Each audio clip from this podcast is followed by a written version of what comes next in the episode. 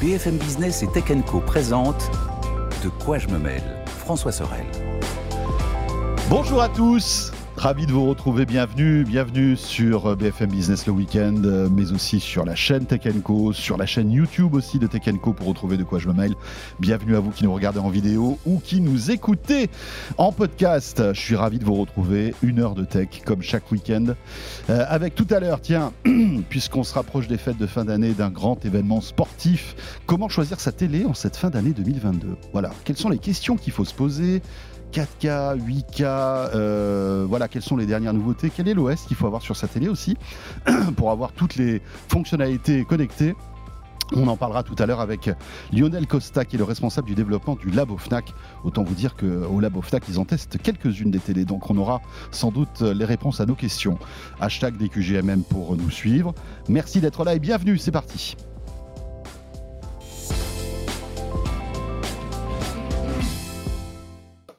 Le club de la presse IT pour commencer avec euh, cette semaine Anthony Morel. Bonjour Anthony. Bonjour François.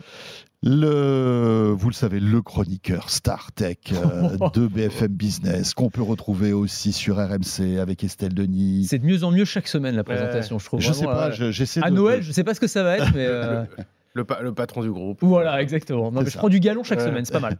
Bon, cela dit, je, je, ne manque à moitié. Tu es très hein. gentil, tu es très gentil avec moi. Et en face de toi, ton principal interlocuteur de la tech. On bien sûr. C'est Raphaël Grabli, rédacteur en chef de, de l'univers Tech Co, bien évidemment. Merci d'être là, Raphaël. Euh, un plaisir que de vous retrouver pour commenter l'actu tech de cette semaine. On va prendre une demi-heure pour revenir sur euh, Apple, euh, qui, voilà, selon certaines rumeurs, pourrait réfléchir à un iPad pliant. Et oui, euh, étonnant, on va en parler dans un instant. Euh, on évoquera aussi le gros euh, gadin de l'HoloLens de Microsoft auprès de l'armée américaine, mais pour débuter, c'est Netflix. Oh. Netflix qui fait vraiment l'actu cette semaine avec toute une petite ribambelle de, de news qui nous paraissait intéressant de, décrypter. Anthony, commençons peut-être par l'une des plus importantes et l'une des plus, des, des plus récentes, c'est la santé financière de Netflix et on va dire le nombre d'abonnés. On on sait que c'était que l'année 2022 avait très très mal commencé pour Netflix. C'est un peu tangent. Visiblement, elle se termine beaucoup mieux. Ben oui, c'est ça, c'est un, twist, hein, comme on dit dans les épisodes, dans les séries Netflix, c'est ça. C'était un, rebondissement un peu inattendu parce qu'effectivement, euh, on était parti sur une année euh, un peu désastreuse ils avaient perdu des abonnés. Vous vous souvenez, c'était ça le truc. Il n'y avait pas beaucoup d'abonnés en moins, mais quand on parle de Netflix, c'est une entreprise qui a connu une croissance telle ces dernières années que ce coup d'arrêt, là, tout à coup, on se disait, mais qu'est-ce qui se passe? C'était la première fois. C'était la première fois de leur histoire. Et là, euh, alors ils ont publié leurs résultats financiers et c'est vrai que ça a été plutôt rassurant puisqu'ils gagnent 2 millions et demi d'abonnés, ce qui est vraiment pas mal, et que les perspectives pour la suite sont plutôt positives aussi. Alors ça peut s'expliquer de plusieurs manières. D'abord parce que euh, en termes de contenu, là, ce trimestre, il a été plutôt euh, costaud. Si vous regardez les nouveautés sur Netflix, bon, alors le, gros gros succès, ça a été la saison 4 de Stranger Things, là, qui a eu, enfin, qui a battu, tous les records, qui est excellente d'ailleurs si vous l'avez pas vu, mais un milliard d'heures de visionnage. Tu la conseilles Ah oui oui non, mais Stranger Things, je conseille à fond, et c'est une très bonne saison avec des, des morceaux de bravoure, enfin des, des scènes absolument incroyables. C'est bizarre parce que alors petit aparté, alors j'ai envie de regarder Stranger Things, mais il y a tellement de trucs qui arrivent par ailleurs que c'est pas ma priorité. Et c'est peut-être une erreur. Il faudrait que je m'y plonge. Tu, tu, regardes un petit peu Stranger Alors non, moi je j'arrive pas. En fait, les séries, je les termine jamais. ah mais c'est toutes les séries, c'est vrai? Ouais, toutes les séries. J'ai du mal. J'ai terminé peut-être 3-4 séries dans ma vie, tu vois. Ah, c'est marrant. Ouais. Euh, et donc je fais que des mini-séries, genre les 6 épisodes. Ah, donc j'avais fait euh, Tchernobyl. Alors je fais les séries Star Wars. Euh, là j'ai fait je fais les Papillons Noirs, qui est super bien. donc voilà, moi je fais que... C'est trop long. Ouais, mais Stranger Things, t'as le côté générationnel avec toutes les références aux années 80-90. c'est vraiment le côté Madeleine de Proust. Enfin bref. Mais en tout cas, énorme succès planétaire évidemment, et puis il y a eu plein d'autres séries, et donc c'est ce qui explique euh, évidemment le, succès de Netflix et le, et le retour euh, des, abonnés. Bon, donc 2 400 000 abonnés supplémentaires, ça c'est la première bonne nouvelle. Reed Hastings doit se dire tout va bien. Bon, après, est-ce que ça va durer? C'est pas sûr, parce que parallèlement à ça, la concurrence dans le monde de, la SVOD eh bien, se densifie avec Paramount Plus qui va arriver en France, Universal aussi qui va lancer son offre de, SVOD, et puis c'est pas terminé, il y en a d'autres qui vont arriver. L'autre actu euh, qui, qui est un petit peu plus ancienne, mais qui est très intéressante, c'est la nouvelle offre de Netflix avec 3 euros de moins, mais la pub qui arrive. C'est ça. Alors ça, on en parlait depuis un moment, hein, effectivement, de cette offre avec publicité. Donc on a eu tous les détails qui ont été donnés. Je les rappelle pour ceux qui ne les connaîtraient pas. Donc c'est une offre alternative qui vient s'ajouter aux offres déjà existantes sur le marché. Et cette offre, c'est 6 euros par mois. Donc effectivement, 3 euros de moins que l'offre la moins chère aujourd'hui. Mais en contrepartie, eh bien, on va être soumis à de la publicité. Alors, ils ont donné les timings. Ils disent pour chaque heure de visionnage de série, on aura entre 4 et 5 minutes de pub mmh. euh, qui s'intégreront avant et pendant euh, la série, alors c'est le retour à la télé, enfin paradoxalement, bah, c'est vraiment ça, le truc, c'est que c'est rigolo. Hein. Bah oui, parce que Netflix c'est un peu monté le modèle bah. Netflix en opposition avec la télé et euh, la publicité, encore plus aux États-Unis, parce que tous ceux qui sont allés aux États-Unis savent que la pub, mais alors c'est insensé, quoi, la quantité de pub quand on regarde un programme. Donc forcément, Netflix avait un avantage concurrentiel absolument dingue. Et là, bah, on revient à de la pub. Alors il y en, a, il y en aura moins qu'à la télé, mais quand même un petit peu de, publicité. Et alors, c'est pas la seule contrepartie. Non. Euh, il y a plusieurs choses hein, qui changent. Il y a d'abord la qualité vidéo, donc ce sera du 720p en HD. Ça, c'est mieux. Voilà. Ça, c'est mieux, puisque rappelons que l'offre, euh, on va dire, plus bas de gamme de Netflix proposait du 480p. Hein. On n'avait pas droit à la HD. Donc là, euh, c'est même l'offre à 8,99 mm. qui était en 480p passe en 720p. Ça, c'est plutôt Donc ça, c'est plutôt pas mal. Euh, autre restriction, c'est que le téléchargement des programmes hors ligne ne fonctionne pas. Ça, mm. c'était quand même pas mal quand, même, quand tu prenais le train ou quand tu étais dans des endroits où tu pouvais pas forcément avoir toute la connexion que tu voulais. Euh, ça, tu n'y auras pas accès. Et puis, et puis la dernière restriction, c'est quoi? C'est oui, le fait qu'il y aura en fait une partie du catalogue. Alors Netflix dit que ce sera une toute petite partie du catalogue qui sera indisponible, donc certaines séries et certains films. Donc forcément, en gros, c'est une offre en mode dégradé. Bah oui, on paye un petit peu moins cher, donc on a un petit peu moins, ce qui semble logique. Raphaël. Bah, après, moi j'avais retenu qu'ils avaient dit quand même il y a quelques mois, oui, mais on va mettre de la pub, mais on fera, les choses intelligemment. Ce sera pas de la pub comme ce qu'on voit. Bon, au final, euh, c'est de la pub. Bah, en même temps, il n'y a, pas, y a, pas, a pas 50 000 solutions. Bah moi, je m'attendais à ce qu'ils intègrent, tu sais, dans les séries avec l'intelligence artificielle et tout, mais non. Au final, c'est de la pub comme à la télé, et puis c'est réglé. D'accord avec Microsoft, d'ailleurs, sur ce sujet. Oui, hein, sur la gestion. Euh, mais, mais en fait, ce qui se passe, c'est-à-dire qu'ils ont perdu euh, des abonnés. Je pense qu'en interne, ça a été un traumatisme. Ils se sont dit plus jamais ça, on ne veut plus jamais perdre d'abonnés. Et donc ils mettent deux armes pour ne plus perdre d'abonnés, plus jamais. C'est-à-dire un, des forfaits pas chers, deux, ça va ensemble, euh, on va facturer le partage de comptes, parce que ça aussi, ils ont dit que ça allait arriver. et ça, ça va troisième news intéressante. Voilà. Hein. Et ça, ça a déjà été lancé dans certains pays d'Amérique du Sud, euh, d'Amérique latine, euh, plutôt. C'était des pays tests un peu. Des pays hein. tests. Or, bah, le test a fonctionné parce qu'ils ont dit on va, on, va l'appliquer partout dans le monde. C'est-à-dire qu'en fait, si on veut utiliser Netflix à deux endroits différents, bah, il faudra payer un petit supplément pour avoir le droit d'accoler un profil, mais avec une utilisation ailleurs. alors que, on comprenne bien, parce que c'est un sujet très important. Vous êtes très nombreux à poser des questions sur ça, parce qu'on on y est tous. Hein. Euh, voilà, ça, va nous arriver dessus. Hein. On paye un abonnement à 19 euros, qui est le, le, modem, le, enfin le modèle, l'abonnement le, plus, le plus cher avec la 4K, etc. Et quatre comptes. D'accord? Euh, Auparavant, Raph, on se, partageait euh, les frais et on avait deux comptes chacun. Là, on pourra plus faire ça. En fait. Exactement. S'il détecte... interdit mais toléré en fait. Voilà, exactement. toléré, mais c'était pas dans, mais dans le règlement. Pas interdit. Euh... C'était une voilà, ligne grise que tu franchissais. Euh, mais je pense qu'on n'a pas été les seuls ah, bien à, sûr. le faire. Bah non, 100 millions de personnes. Mais, mais tant qu'ils engrangeaient des abonnés à tour de bras ils s'en fichaient. Maintenant, les abonnés, il faut aller chercher. Donc, on, on, resserre les vis. Et donc, effectivement, si tu veux utiliser, donc tu, crées un profil que tu veux utiliser, euh, par exemple, physiquement ailleurs avec une autre, une autre adresse IP. Bah, dans ce cas-là, euh, tu devras payer 5 euh, euros en plus pour utiliser un profil supplémentaire, si ce n'est que c'est limité, parce que c'est limité forcément à la télé. sur mobile, par définition, tu bouges, donc Netflix ne peut pas vérifier donc en fait, tu pourras créer des sous-comptes, en fait, c'est ça l'idée, c'est que tu auras ton compte principal et, après tu, pourras avoir des sous-comptes qui seront. Alors, on n'a pas encore le prix, effectivement, je crois que avec la c'est autour de 3, 4, ouais, 3, 4 euros. Quelques euros. Quelques euros, ouais.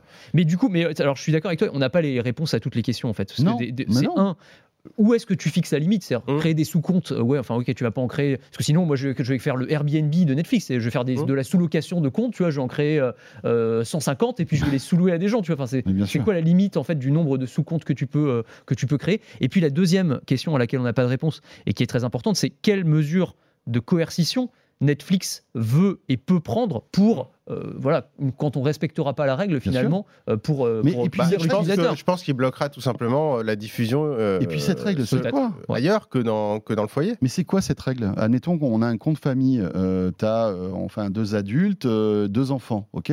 Les enfants s'en vont. Et ben, Euh, t'as ils, pas partent, un- ils partent en vacances. Mais- bah, en fait, c'est Euh, plus un compte famille, c'est un compte foyer.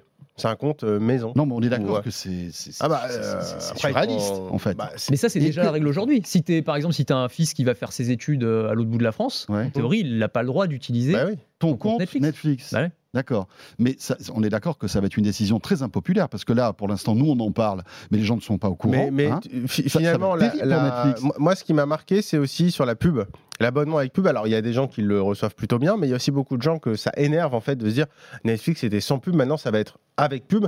Et ce qui est vrai, c'est que si on regarde sur, euh, mettons, Après, 4, c'est avec pub si on souscrit l'abonnement, parce qu'il faut aussi être clair là-dessus. Oui, mais si vous êtes déjà abonné sur Netflix, il n'y a rien qui va se passer. Oui, il faut que vous souscriviez le nouvel Ah, abonnement. raison. Le euh, problème, c'est que si on compare avec il y a 5 ans, comme Netflix a augmenté ses prix, c'est normal, ils ont fait des prix euh, pour être déficitaires, mais pour engranger de l'abonné. Après, maintenant, il faut être rentable, donc ils ont augmenté leur prix. Mais si on compare en photo ce qu'on a aujourd'hui avec la pub et ce qu'on avait il y a 5 ans, on se retrouve quasiment avec finalement le, le même prix, mais avec de la pub.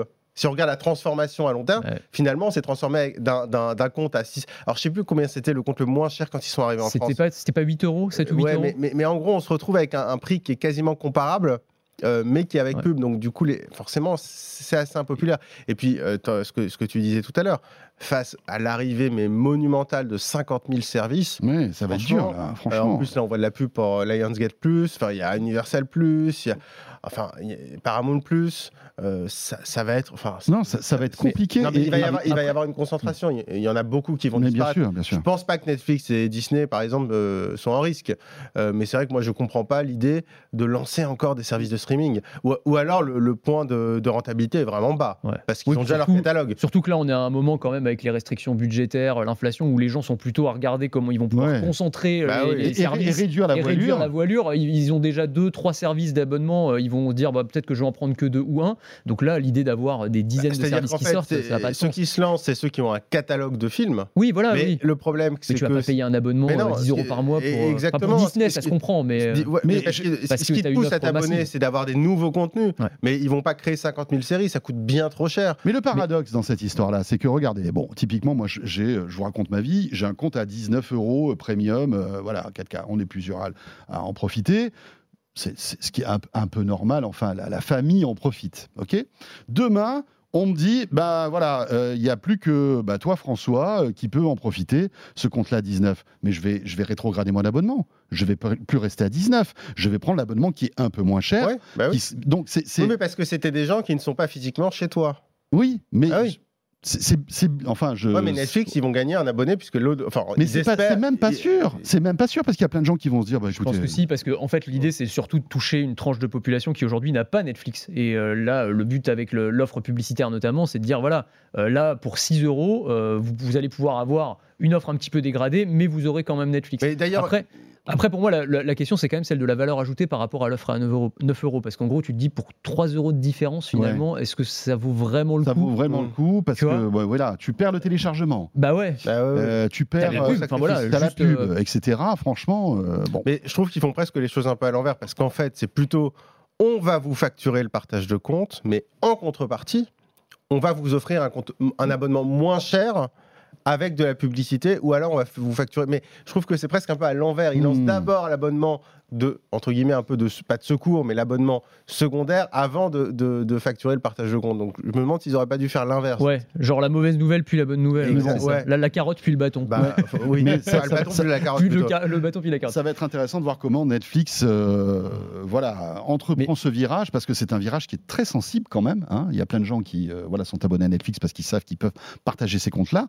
À partir du moment où on leur, on leur interdit ça et on enlève ce privilège, euh, ils risquent d'avoir de la casse. Mais, ça, as ça va être dire que la, en fait, le- le- la bataille est très très rude en ce moment. Et là, Netflix, ils n'ont pas tellement le choix. Ils sont Oui. obligés d'innover pour que essayer le bon moment aussi des abonnés. On voit Tu que sais, le- T'as aussi le fait, euh, c'est pareil, ils l'ont dit d'un mot, mais euh, le fait qu'ils s'intéressent de plus en plus aux jeux vidéo, Oui. euh, ça c'est un point qui est très intéressant. C'est-à-dire qu'ils sont obligés aussi d'opérer une, diversi- une diversification stratégique parce qu'il y a aujourd'hui une telle bataille pour le, ce qu'on pourrait appeler le temps de cerveau disponible, ce que certains appelaient le temps de ça, cerveau disponible, euh, ou le temps d'écran disponible en tout cas, qu'aujourd'hui, bah, tu es obligé de faire un peu tout. Ce que disait Reed Hastings, il l'a dit déjà plusieurs fois en interview, c'est mon principal concurrent aujourd'hui, c'est pas euh, Disney Plus ou les Mmh. services ou Amazon Prime, euh, c'est Fortnite. Enfin, en gros, c'est le jeu vidéo en ligne euh, et c'est euh, là-dessus qu'il faut aller combattre. Et donc, ils sont en train de lancer. Alors, ils ont déjà d'ailleurs un service de gaming bon, qui s'est lancé un petit peu euh, discrètement. Ils ont en- engagé, embauché des, des grands noms du secteur, Mike Verdu notamment.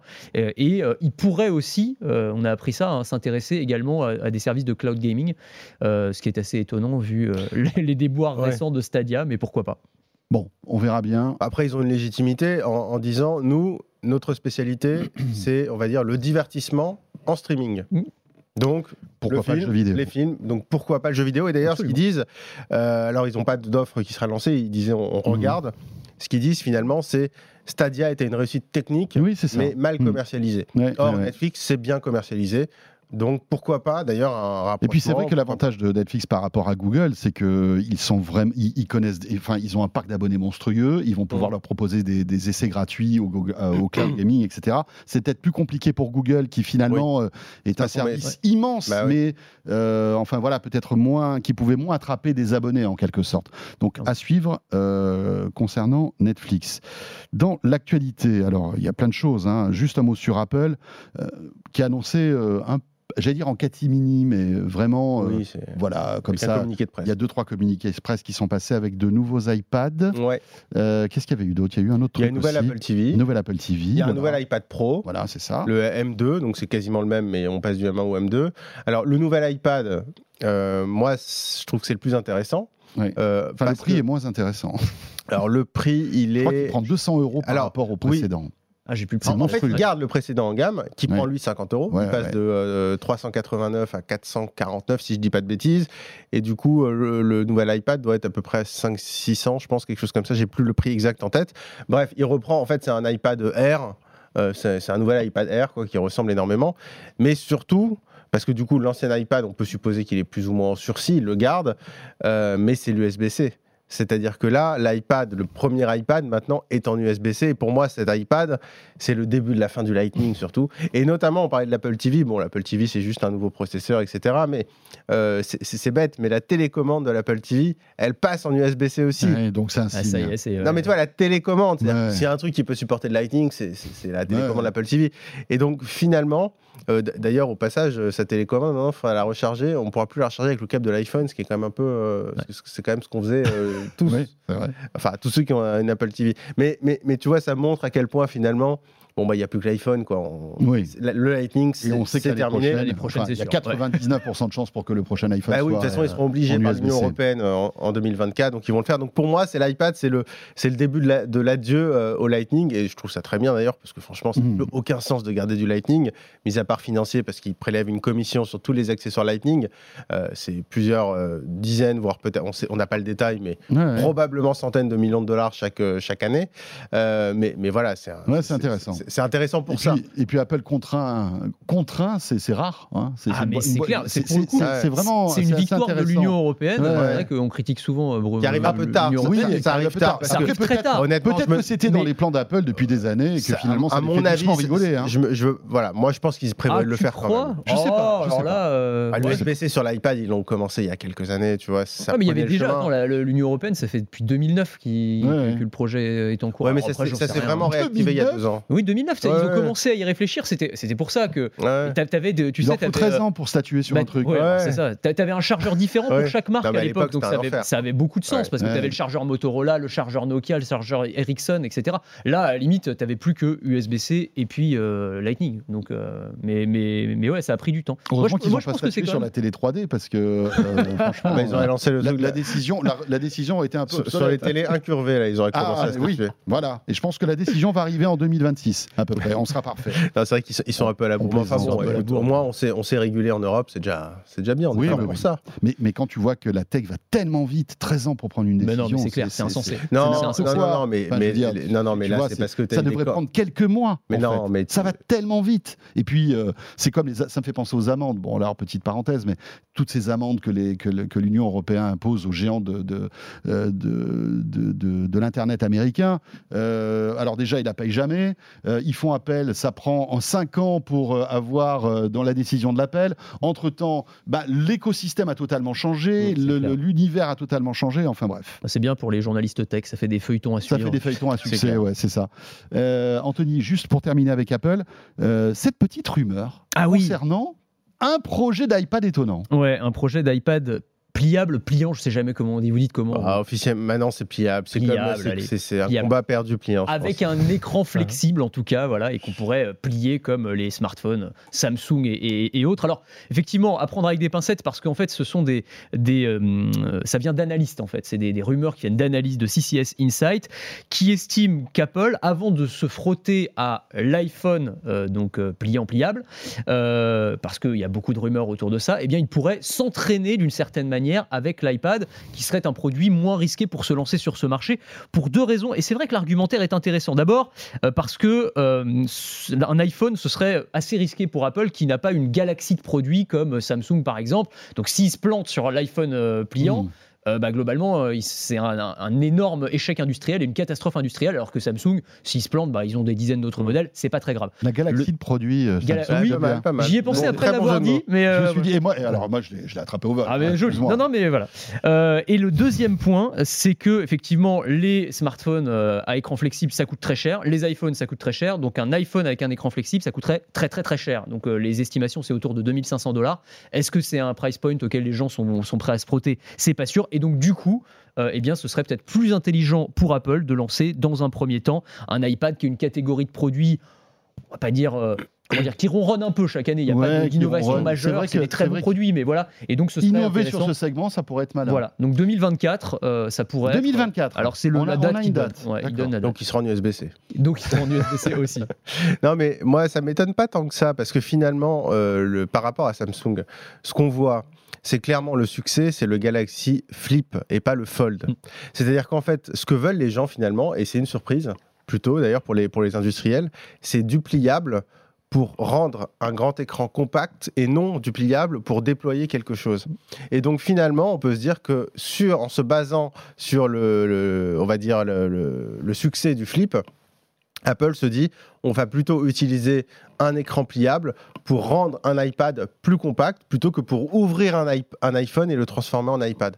Et donc je pense qu'ils se sont dit finalement, enfin je ne sais pas s'ils se sont dit ça, mais en tout cas on voit que l'intérêt du pliable pour le grand public, enfin pour le grand public, pour ceux qui en achètent, mais il y a quand même quelques millions qui en achètent, c'est finalement pour rendre plus compact un produit et pas pour, et pas pour l'étendre. Et donc peut-être qu'avec ce constat, ils se sont dit, bah, un iPad... Euh, classique, voire un iPad mini euh, pliable, mmh. ça se range dans la poche. ça pourrait être cool. Ça se range dans la poche.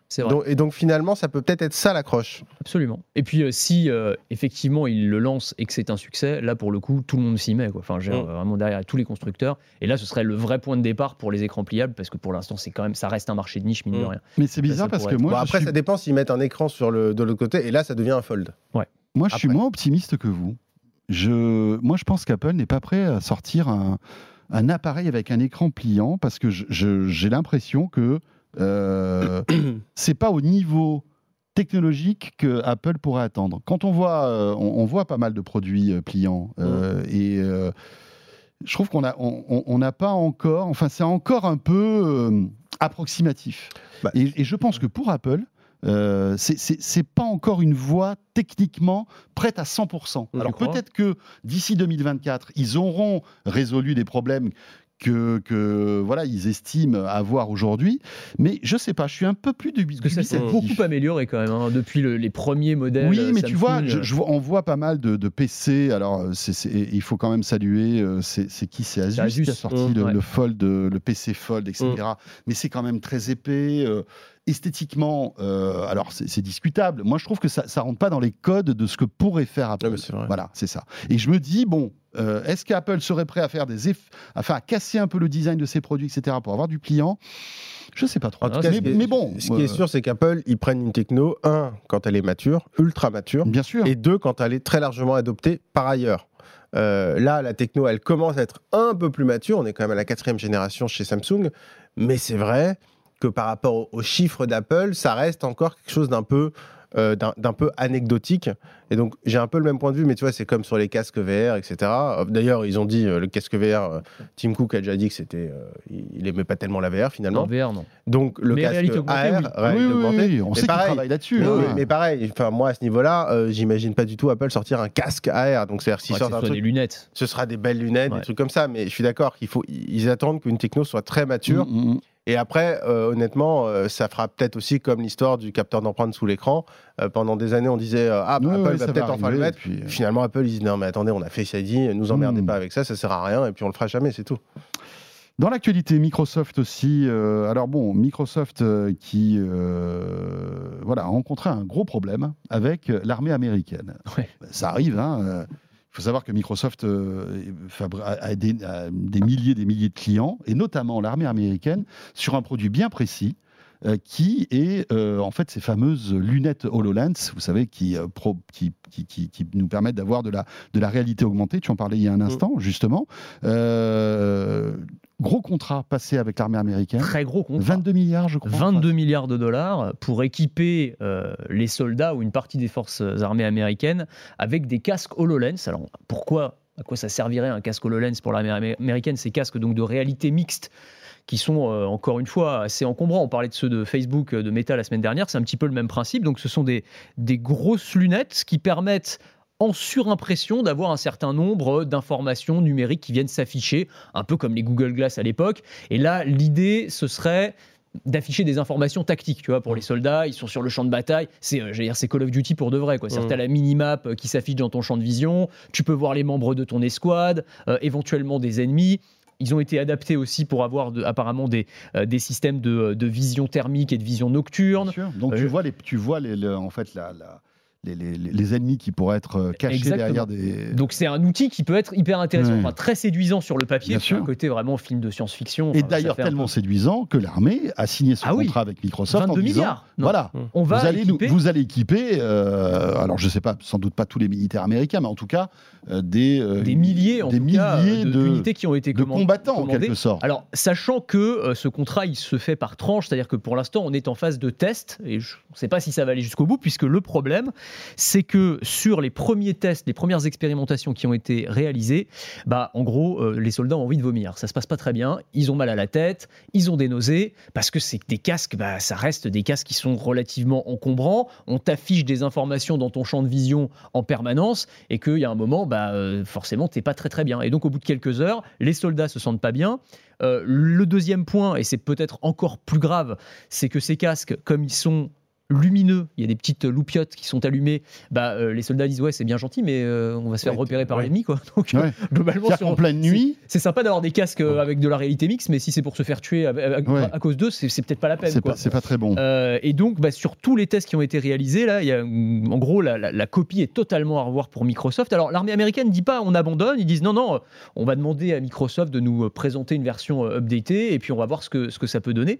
mais bon pour l'instant ça se passe pas très très bien. Moi ça me fait penser il y, a souvent des, des innovations technologiques qui sont pensées pour l'armée américaine. On pense au, chien Boston Dynamics, par exemple, qui avait été financé par la DARPA euh, au départ, où, pareil, sur le papier, ça te paraît une idée géniale parce que tu as vu tous les films, les séries de science-fiction et tu te dis, mmh. ah ouais, un chien robot qui viendrait porter le pactage des, soldats, c'est génial. Sauf qu'une fois que tu arrives sur le, sur le champ de bataille, euh, bah, le, robot, il se décharge au bout d'une demi-heure euh, et c'est bien embêté parce qu'il s'arrête en plein milieu du champ de bataille. Boue, il, n'aime pas la boue, il fait beaucoup trop de bruit, il se fait repérer par les ennemis. donc, encore une fois, entre le le fantasme technologique et le côté opérationnel mmh. de la chose, il y a souvent un gouffre. Et la capacité euh, magique d'adaptation de, l'être humain. C'est ça qui est formidable, ce qui, ce qui fait encore plus notre, enfin, la, beauté de la machine que nous sommes ah finalement. on se rend compte à chaque fois qu'on parle de technologie et notamment de, robotique à quel point effectivement on est euh, un chef-d'œuvre d'évolution biologique. Bon, Raphaël.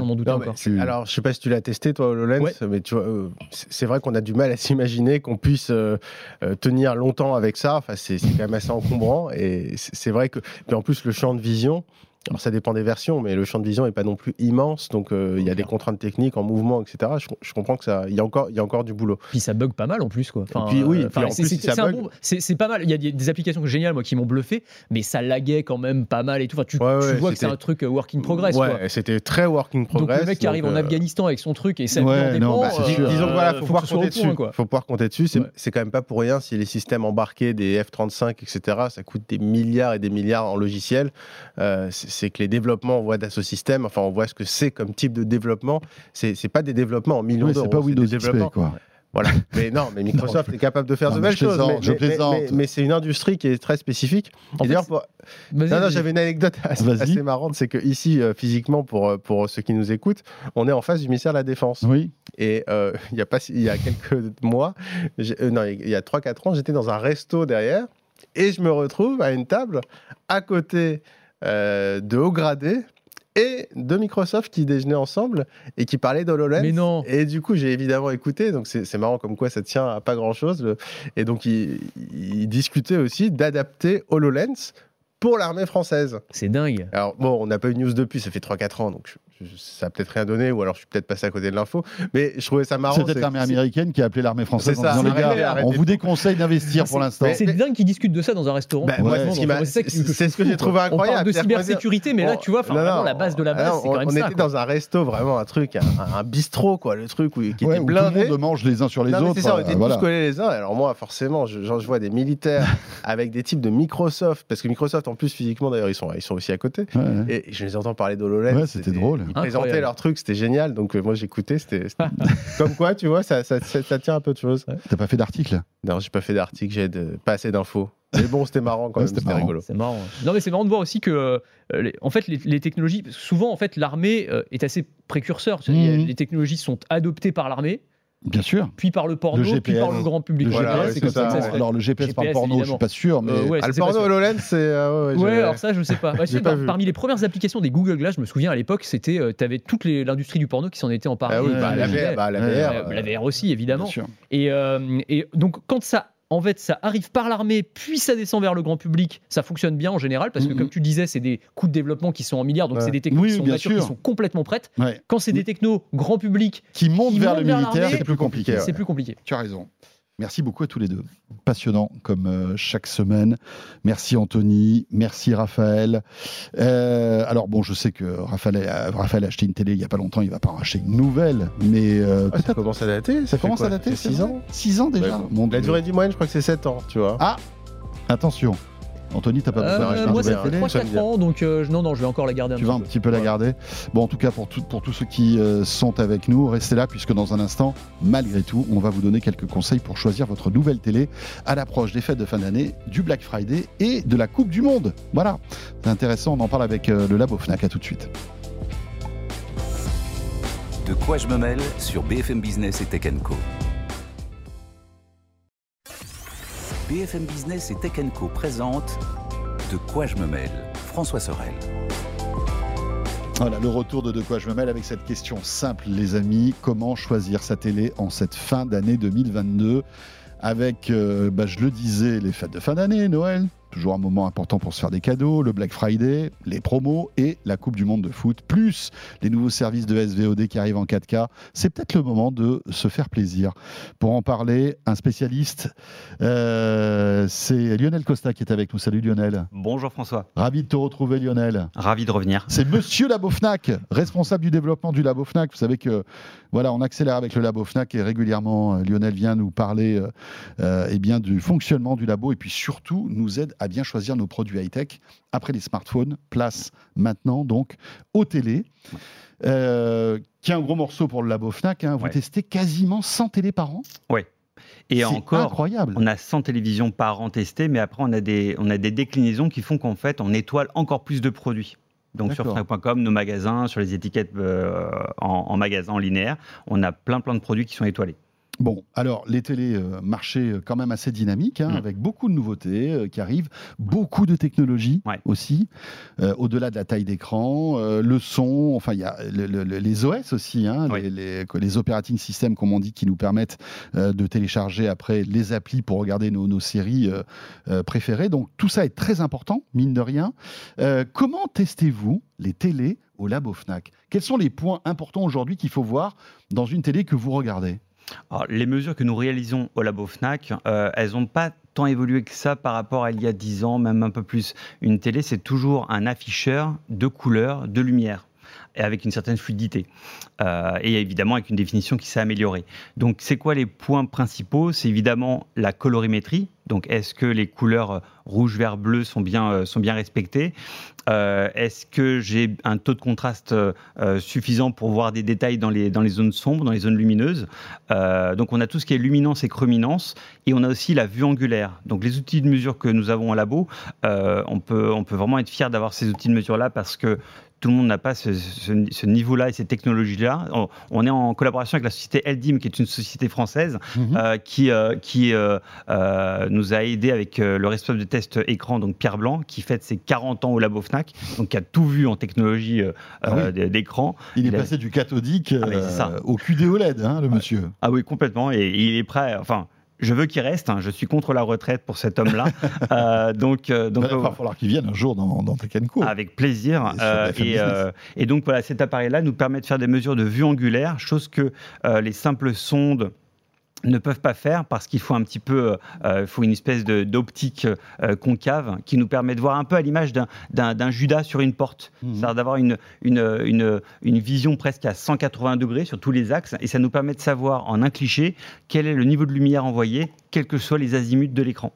Donc ça nous donne, on a donc la colorimétrie, le contraste, la progressivité évidemment et la vue angulaire avec, euh, alors c'est pas une mesure, c'est plus une matrice, on, a, on, indique également la définition des écrans. Voilà, ça c'est un peu on va dire, le B à bas d'une bonne qualité d'image, on va dire. Hein. Exactement. Euh, est-ce qu'aujourd'hui, il existe encore de mauvaises télés? J'ai l'impression que malgré tout, le niveau technique euh, des, téléviseurs a nettement progressé ces dernières années, Lionel. Oui, oui, on a encore une bonne dynamique hein, de, produits à une étoile jusqu'à cinq étoiles. Donc ça existe encore des produits à une étoile, mais le produit de une étoile d'aujourd'hui valait peut-être trois ou quatre étoiles il y a, il a peut-être 8-9 ans ça a vraiment évolué euh, dans le bon sens du terme pour l'utilisateur. Euh, on a, je, fais un petit retour en arrière. C'est vrai que si on, se projette 6, allez, 6-10 ans en arrière, on parle encore d'écran incurvé, de plasma, de 3D. Euh, là, aujourd'hui, on ne parle plus du tout de ça. Non, a des technologies qui sont sorties, en fait, hein, qui n'existent plus. Là, principalement, aujourd'hui, il y a deux technologies. Enfin, c'est pas principalement, il n'y a que ces deux technologies, LCD et OLED. C'est ces deux technologies-là qui font vraiment tout le marché au niveau techno. Avec des itérations, des petites. Des petites bah, par exemple, le LCD, dans le LCD, donc je rappelle rapidement, c'est un écran avec un rétroéclairage. Euh, donc ça demande une Donc il y a des petites loupiottes euh, qui sont incrustées dans l'écran et qui allument en fait une dalle LCD. Oui, mais avec plusieurs strates. Que quand tu dis les petites loupiottes, il y a la technologie LED, mais ça vient même du fluo. Avant, c'était des néons qui étaient ah à l'arrière, qui donnaient de la lumière, donc une lumière qui était euh, la lumière globale de tout l'écran, et ensuite des, certains filtres polarisants qui ensuite faisaient, euh, euh, bah, passer, passer au travers d'un écran LCD qui polarisé ou pas, et donc mhm. ils affichaient les, les, rouges, verts, bleus pour permettre d'avoir l'image. Euh, donc ça, c'est le rétroéclairage. Et le, Q, euh, le QLED, euh, qui, est, qui a été réalisé par Samsung, rajoute une strate en plus, qui est une espèce de, de filtre coloré qui permet d'avoir des couleurs beaucoup plus riches. Et ensuite, on a la partie OLED. Et là, la partie OLED, c'est vraiment, enfin, allez, ça fait 5-6 ans que maintenant, c'est rentré dans le marché, dans la production, tout le monde s'y met. Et, et, et vraiment, c'est c'est des très très bons produits. Plus chers, mais très très bons produits. C'est la meilleure technologie aujourd'hui? Difficile à dire parce qu'il a aussi des défauts. En fait, le, l'OLED, c'est génial parce que c'est très fin. On n'a pas besoin de toutes ces strates pour pouvoir polariser la lumière et donner de l'image. parce que chaque pixel, en fait, s'auto-allume, en quelque sorte. Hein, c'est ça l'OLED. Hein.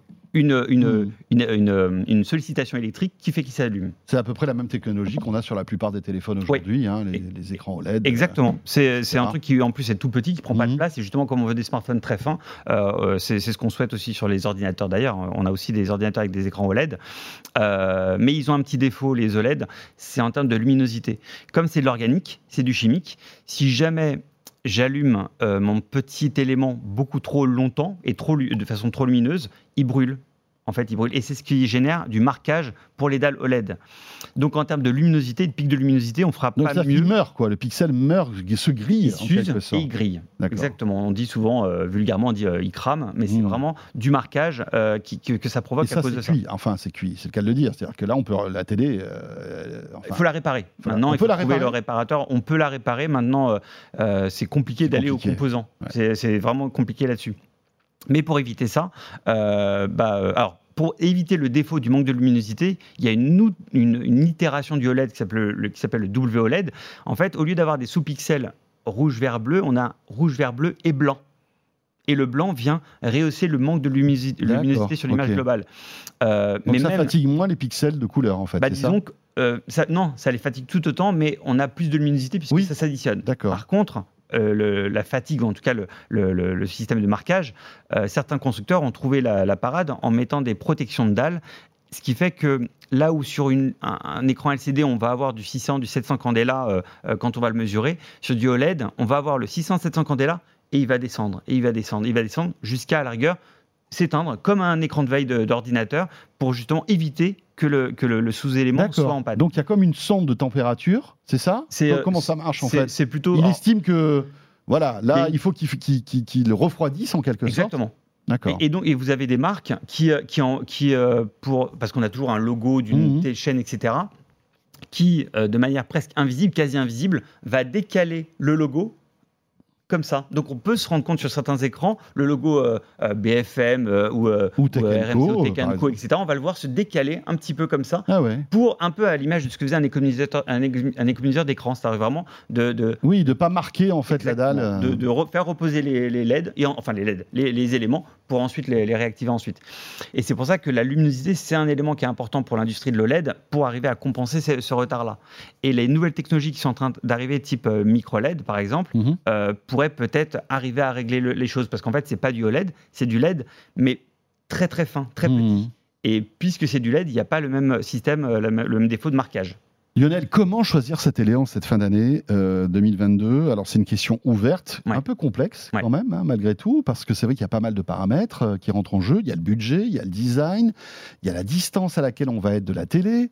La taille. La taille. Mais non, c'est tout bête, hein, mais, mais franchement on, arrive dans une, dans, un, dans, un, dans une Fnac ou un Darty ou n'importe où, euh, on, se retrouve avec des télés, mais on perd la, notion en fait hein, de, de la distance, etc. Il y a des petits tips à savoir là-dessus ou pas? Oui, alors premièrement, la distance, elle est hyper importante. Avant, c'était l'argument phare quand on allait en magasin pour n'importe quel vendeur et n'importe quel euh, client. C'était, euh, on me dit, bon, bah, un 60 pouces, il faut que je sois à plus de 2 mètres de recul, sinon je vois les pixels. C'est plus le cas aujourd'hui. Tu parlais tout à l'heure de la définition. Euh, là, euh, y a, pareil, il y a, il y a 10 ans, on était encore sur du 720p, du 1080, enfin c'était du Full HD. Là, aujourd'hui, le standard, c'est 4K. C'est donc 4 fois plus que le Full HD. Et le fait que les points soient beaucoup plus petits, donc beaucoup plus denses, euh, même à 1m50, on les voit pas. On voit pas. On voit plus. Donc il, y a plus faut cette que la soit de bonne qualité. Voilà. Mais même avec l'upscale, j'allais en venir, j'allais venir. Si jamais on regarde la télévision qui elle est diffusée, on va dire en Full HD, euh, les télé 4K vont quand même diffuser sur tous ces cas Mais après, ça ferait de l'upscale. Donc, c'est pas l'upscale, pour rappel, c'est une, une, interprétation de la part du téléviseur euh, des 4 pixels qui entourent un pixel. C'est-à-dire que si j'affiche un point noir, si j'attends ce, ce, même point noir sur 4 points, bah, l'écran va me générer un point noir un peu clair. C'est-à-dire qu'on va améliorer la définition euh, par des algorithmes en fait hein, de la qualité de l'image. Exactement. Et, et, donc cette, cette, cette, première, première question, c'est vraiment quelle taille d'écran je souhaite chez moi. Ça, c'est à la rigueur le premier critère qu'on peut avoir en magasin quand on est client et qu'on. Donc, en fait, c'est presque indéfini. Ce que tu es en train de dire, c'est dire que finalement, euh, avec 2 mètres de recul, je peux avoir un 70 pouces. Oui. Exactement. Sans problème. Alors après, en bronze. Après, ça fait quand même très grand. mais, bon, pour tous ceux qui aiment l'immersion, bah, on, parle, on parlera peut-être de gaming tout à l'heure, mais c'est vrai que c'est aussi un, paramètre important aujourd'hui. Mais en fait, c'est ça. C'est plus c'est grand, plus on, est, on a cette sensation d'immersion. Après, ça va dépendre des utilisateurs et de la capacité ou la possibilité des gens chez eux. Bien sûr, bien sûr. Toujours Encore faut-il avoir un mur assez grand pour afficher une télé euh, de 70 pouces. Bah, exactement. Et, encore une fois, il y a, a 6-7 ans, on était plus autour des, allez, des 48, des 50, des 55 pouces, un peu de 60 pouces, mais très peu. Là aujourd'hui non, non, c'est en train de monter complètement en taille. On a eu, il y a quelques semaines, on a fait une petite performance au labo de la FNAC, on a testé un 93 pouces. C'était la plus grande taille qu'on ait testée parce que au-delà, en fait, ça rentre pas dans l'ascenseur. c'est un peu compliqué, donc ça faisait un petit peu, un petit peu euh, bêtisier, mais on, a filmé ça, c'était assez drôle. Euh, mais on a pu tester, euh, l'appareil de mesure nous permet de mesurer des, écrans de toute taille. 93 pouces, ça fait quand même déjà assez grand, mais on en vend aussi, même 93 pouces. Bien sûr. Donc la taille est vraiment montée, et donc le 60-65 pouces, c'est quelque chose qui est maintenant pour, pour plein de gens totalement envisageable. Donc première question, mm. la taille de l'écran. Ça, c'est la première. Tu parlais du design. Nous, au laboratoire, on ne teste pas le design. On peut, on va pas dire. Non, euh, c'est totalement subjectif. Exactement. Donc ça, il faut aller voir en magasin, voir les photos du hmm. produit pour se dire, tiens, je préfère ça par rapport à d'autres. Mais il y a quand même des, des, technos, enfin pas des technos, mais des marques qui ont, qui ont vraiment avancé là-dessus. Je pense, euh, euh, pour les nommer, à Samsung avec les The Frame. tu en hmm. as sûrement déjà vu quelque Qui ressemble à un tableau, en quelque sorte. Hein.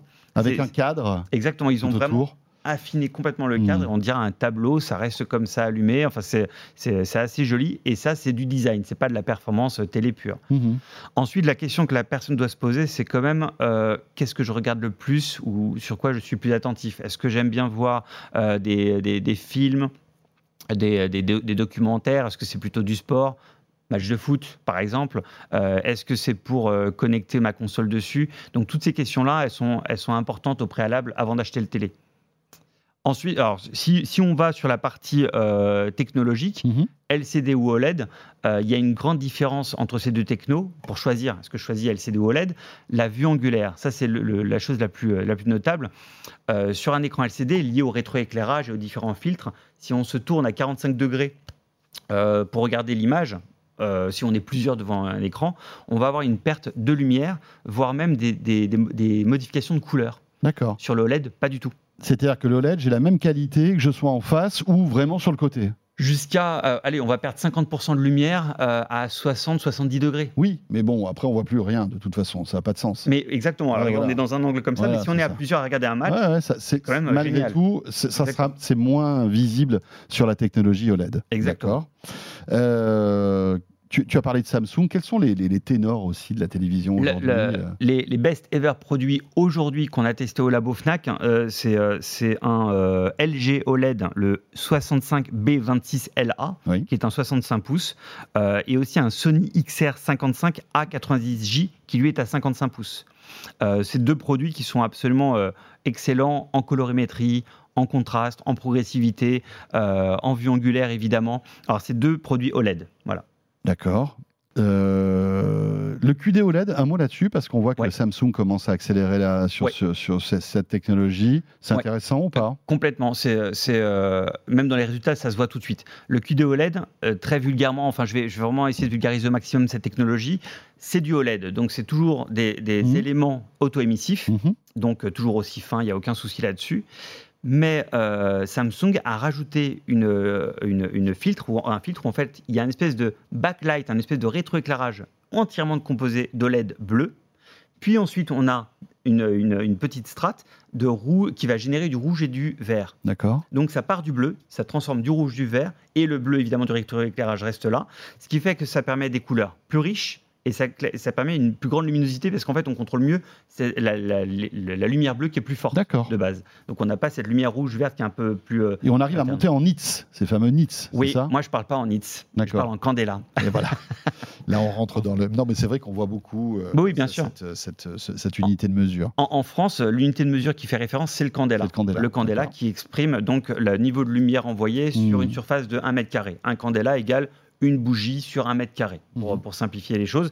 Et, là, on, obtient sur le QD OLED, sur les éléments, on obtient jusqu'à 300 candélas euh, dessus sans aucun problème. Alors, euh, quelles sont les autres télés qui méritent le détour au Labo Fnac? Euh, alors, une télé qui n'est pas la meilleure de toutes les télés, mais qui a, vraiment performé, je pense au Samsung OLED S95B. Tu parlais à l'instant des candélas. C'est l'écran le plus lumineux que nous ayons testé au labo parmi les télés qui ont une uniformité à 10 sur 10. Pourquoi je précise ça QLED. rapidement QLED ou OLED OLED. OLED. QD OLED alors donc. C'est un QD OLED exactement. Pourquoi je précise l'uniformité? Samsung. Euh, pourquoi je précise l'uniformité? Parce qu'on voit beaucoup de mesures qui sont réalisées sur des points précis d'un écran. Mhm. Oh, il fait 1000 candélas, il fait 500 euh, candélas, etc. Mais c'est sûr, si on a une image qui n'est pas uniforme, on, va avoir des espèces de d'ola ou de d'assombrissement, euh, pardon, pas et d'assombrissement sur des coins de, de, l'écran. Et ça, c'est donc un manque d'uniformité lié à une mauvaise maîtrise industrielle quand ils ont conçu le produit. Et ça, on l'évalue évidemment au labo de la Fnac. Et donc, on a regardé tous les produits qui, a eu 10, qui, avaient eu, euh, qui ont eu 10 sur 10 euh, en uniformité. Et celui-là, le S95B, euh, est l'écran le, plus lumineux. Et c'est pourtant un OLED, mais un QD OLED. ensuite, ceux qui, sont, qui ont vraiment performé, je, pense à un écran à moins de 500 euros que je trouve pas mal du tout. C'est un iSense 43A7GQ qui a obtenu que 4 étoiles, mais il est à 429 euros. Et c'est un produit, enfin, rapport qualité-prix. 43 pouces, 43 pouces, d'accord. Euh, et ensuite, on a aussi euh, euh, une marque que j'aime plutôt bien, les Philips. on a testé un Philips 75 PUS 880712. Et lui, c'est en termes de fidélité colorimétrique qu'il est au-dessus des autres. C'est-à-dire que si je veux voir des belles images, des, documentaires avec des, avec des ciels qui soient naturels, qui ne soient pas complètement, qui partent dans tous les sens, celui-là, c'est un bon, bon produit. Voilà, Ambilight, bien sûr. Et évidemment, on ne le teste pas l'Ambilight, mais euh, c'est à voir. Après, c'est remarquable. Il y a des gens qui aiment, qui n'aiment pas, mais c'est vrai que la plupart de. Enfin, c'est ce que me disait le porte-parole de Philips. En général, quand tu as goûté à l'Ambilight, c'est difficile de, de s'en séparer après. Juste un mot, il nous reste euh, quelques instants. Euh, on voit que on, a des télé 8K qui arrivent. Est-ce que c'est pertinent d'acheter de, ça. On voit aussi, je ne sais pas si tu as suivi l'actualité, il y a cette, cette news concernant peut-être l'interdiction de vendre des télé 8K parce que ça consomme plus d'électricité. Mm. Est-ce que c'est un gadget? Est-ce que ça vaut le coup de s'y intéresser ou pas sincèrement, Lionel? Euh, le, le 8K, c'est pas un gadget, ça peut être intéressant pour des gens qui veulent vraiment avoir le haut haut de gamme et qui ont des machines qui peuvent générer du 8K. Donc c'est quand même un marché de niche aujourd'hui. Pour euh, Monsieur Tout le Monde et pour ceux qui regardent la télé euh, ou les, services de SVOD, euh, ça n'a pas grand intérêt. Ça crée de l'upscaling à 8K, donc on passe du 4K au 8K, donc c'est intéressant. Mais pour l'instant, ça reste un peu niche, donc c'est très très particulier. Donc je dirais aux gens, ne, sautez pas dessus tout de suite. Attendez encore un petit peu. concernant ce que tu indiquais de, de peut-être interdiction du 8K. Euh, lié à la consommation électrique. Parce que le 8K, euh, ce sera peut-être la dernière question que je te poserai aussi, euh, le 8K consomme plus d'électricité On ne l'a pas mesuré, mais ce qu'on sait, c'est que par contre, plus on a de pixels ou de sous-éléments à adresser, plus la carte mère et donc les circuits intégrés ont besoin d'adresser de la puissance de calcul pour que chaque élément soit, soit, soit adressé. Donc ça peut générer plus de puissance. Mais je pense que c'est plus la dalle de l'écran avec surtout du micro LED ou du OLED derrière, qui elle peut générer plus de consommation d'énergie. Donc on n'a pas du tout remarqué, euh, remarqué ou mesuré ça. Euh, c'est peut-être quelque chose qu'on pourrait faire pour contrôler, voir bah, ce qui est annoncé et ce qu'on peut, euh, ce qu'on peut indiquer. parce que c'est un sujet d'actualité. Une télé, d'une manière générale, ça consomme beaucoup d'électricité ou pas? Ça dépend de ce qu'on regarde. En fait, ça, dépend de ce qu'on regarde. Si on regarde sur un OLED par exemple, si on regarde des images très sombres, pas dans le noir mais très très sombres, bah, vu que les OLED s'éteignent complètement, bah, ça consomme absolument pas d'énergie. D'accord, donc ça, en fait, la, consommation électrique se module par rapport à la luminosité qui est affichée. Complètement. Et selon ah, réglages aussi. Si je choisis dans mes profils euh, des profils d'image euh, dynamiques ou quelque chose de très très éclatant et très lumineux, je vais consommer plus d'énergie D'accord. Donc si je baisse la luminosité et le contraste de ma télé, je consommerai un petit peu moins d'électricité. Exactement. Alors théoriquement, après il faut voir peut-être pour chaque machine, mais si vous baissez la luminosité, c'est la source d'énergie euh, qui consomme le plus sur un écran. Un point important, les operating systems, tous les OS qu'il y a sur les mm. télés, on en voit, enfin il y en a beaucoup. Hein. Euh, vous testez ça aussi ou pas? On les teste pas, on les relève euh, parce que encore une fois, comme l'ergonomie, c'est quelque chose on ne peut pas dire ça c'est bien, ça c'est pas bien. Euh, on a de plus en plus évidemment d'Android TV, mais on mm. n'a pas que ça, on a Tizen, on a WebOS, etc. tous ce bon, alors Android TV sur la plupart des marques, euh, WebOS c'est LG, ouais, et Tizen c'est Samsung. Euh, mais Hisense a aussi son, son propre opérating système, euh, je oui, crois. Je me rappelle plus de son OS, mais en fait, on se rend compte que de toute façon, tous les OS sont plutôt se ressemblent vraiment beaucoup. Il y a une espèce de, de convergence, peut-être dans les directeurs artistiques ou dans les créatifs. On, a l'impression que c'est tous le, ils oui, quelque chose de simple, de dépouiller. Oui, et en fait, et là il y a un vrai sujet par rapport aux constructeurs télé, c'est qui utilise ces OS. Si j'ai ma box Free, SFR, Bouygues ou Orange, j'utilise euh, mon HDMI de ma box. Donc tous mes services de streaming, euh, Netflix ou euh, Disney ou peu importe, je vais plus passer par ma box que par les applications intégrées sur le sur l'OS. Donc ça et donc je sais que les marques travaillent beaucoup pour intégrer directement l'opérateur dans leur télé. Oui, la box en fait, Exactement. avec via une appli. C'est le cas de Samsung euh, qui fait ça avec Orange, je crois. Et, et euh, Bouygues, a fait ça aussi. Et ce qui fait qu'on a toujours un boîtier opérateur qui transforme la fibre optique ou le réseau en, en réseau local chez mmh, soi, mmh. mais on n'a plus le, le, lecteur multimédia qui accompagnait ce box télé. Exactement, pour aller directement sur la télé. Et tout se fait à partir de la télé. Donc ça, c'est un vrai, euh, un vrai enjeu industriel aussi pour les, pour les constructeurs qui, évidemment, euh, voudraient que chaque personne reste dans l'écosystème de sa marque. En effet. Mais on ne juge pas ça. C'est un sujet. Merci beaucoup Lionel pour toutes ces précisions. Euh, voilà, c'est 20 minutes, plus de 20 minutes qui sont passées à la vitesse de l'éclair pour essayer de vous conseiller, de vous donner, faire un point à date sur euh, les technologies télé et comment vous aider à choisir en cette fin d'année. Merci beaucoup Lionel Costa, responsable du développement du Labo FNAC. On se retrouve dans deux semaines c'est ça ou bientôt? Bientôt. Bientôt pour, euh, pour évoquer d'autres sujets et d'autres comparatifs. Ce de quoi je me mêle est terminé. Merci de nous avoir suivis. Euh, les Labo Weeks qui commencent euh, aussi en collaboration d'ailleurs avec Fnac Darty que vous pouvez retrouver sur la chaîne Tech Co avec énormément de programmes. On vous conseille à l'approche des fêtes de fin d'année pour choisir tous vos produits high-tech. Allez sur l'univers Tech Co, vous retrouverez tout ça. Et puis aussi, chose cool, vous allez pouvoir voter pour vos produits high-tech préférés avec pour chaque catégorie, si vous votez, si vous êtes tiré au sort, un bon d'achat de 200 euros euh, que vous pourrez gagner euh, et que vous, pourrez dépenser dans toutes les FNAC d'Arty. Ça, c'est plutôt cool. Euh, donc voilà, autant joindre l'utile à l'agréable. À très vite, on se retrouve la semaine prochaine. De quoi je me mêle sur BFM Business et Tech Co.